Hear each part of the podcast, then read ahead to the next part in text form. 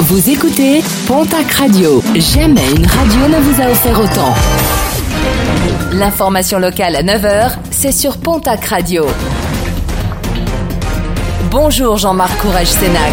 Bonjour à toutes et à tous. De nombreuses classes fermées ce mardi, des transports en commun rares, la justice sans avocat, nouvelle journée de mobilisation aujourd'hui contre la réforme des retraites.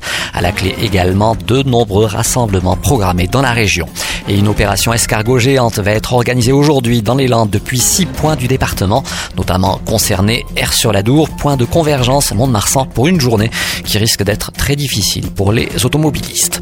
Retour à la normale pour les nombreux foyers privés d'électricité depuis euh, vendredi et le passage des intempéries.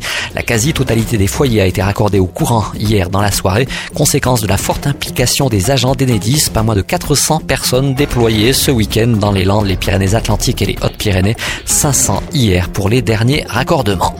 Journée spéciale aujourd'hui où nous nous intéressons au spectacle de Cartman. Ce sera demain mercredi du côté du théâtre Saint-Louis de Pau. Alors que vont pouvoir retrouver les spectateurs sur scène? La réponse de Cartman. Il y a un peu de tout, c'est-à-dire que moi, en racontant ma vie, je raconte aussi euh, mon adolescence, mon, âge de jeune adulte, donc je parle beaucoup de, de, des années 90, des choses qui ont changé, de, la drague, de, la technologie, des, des, rapports entre les hommes et les femmes et tout ça.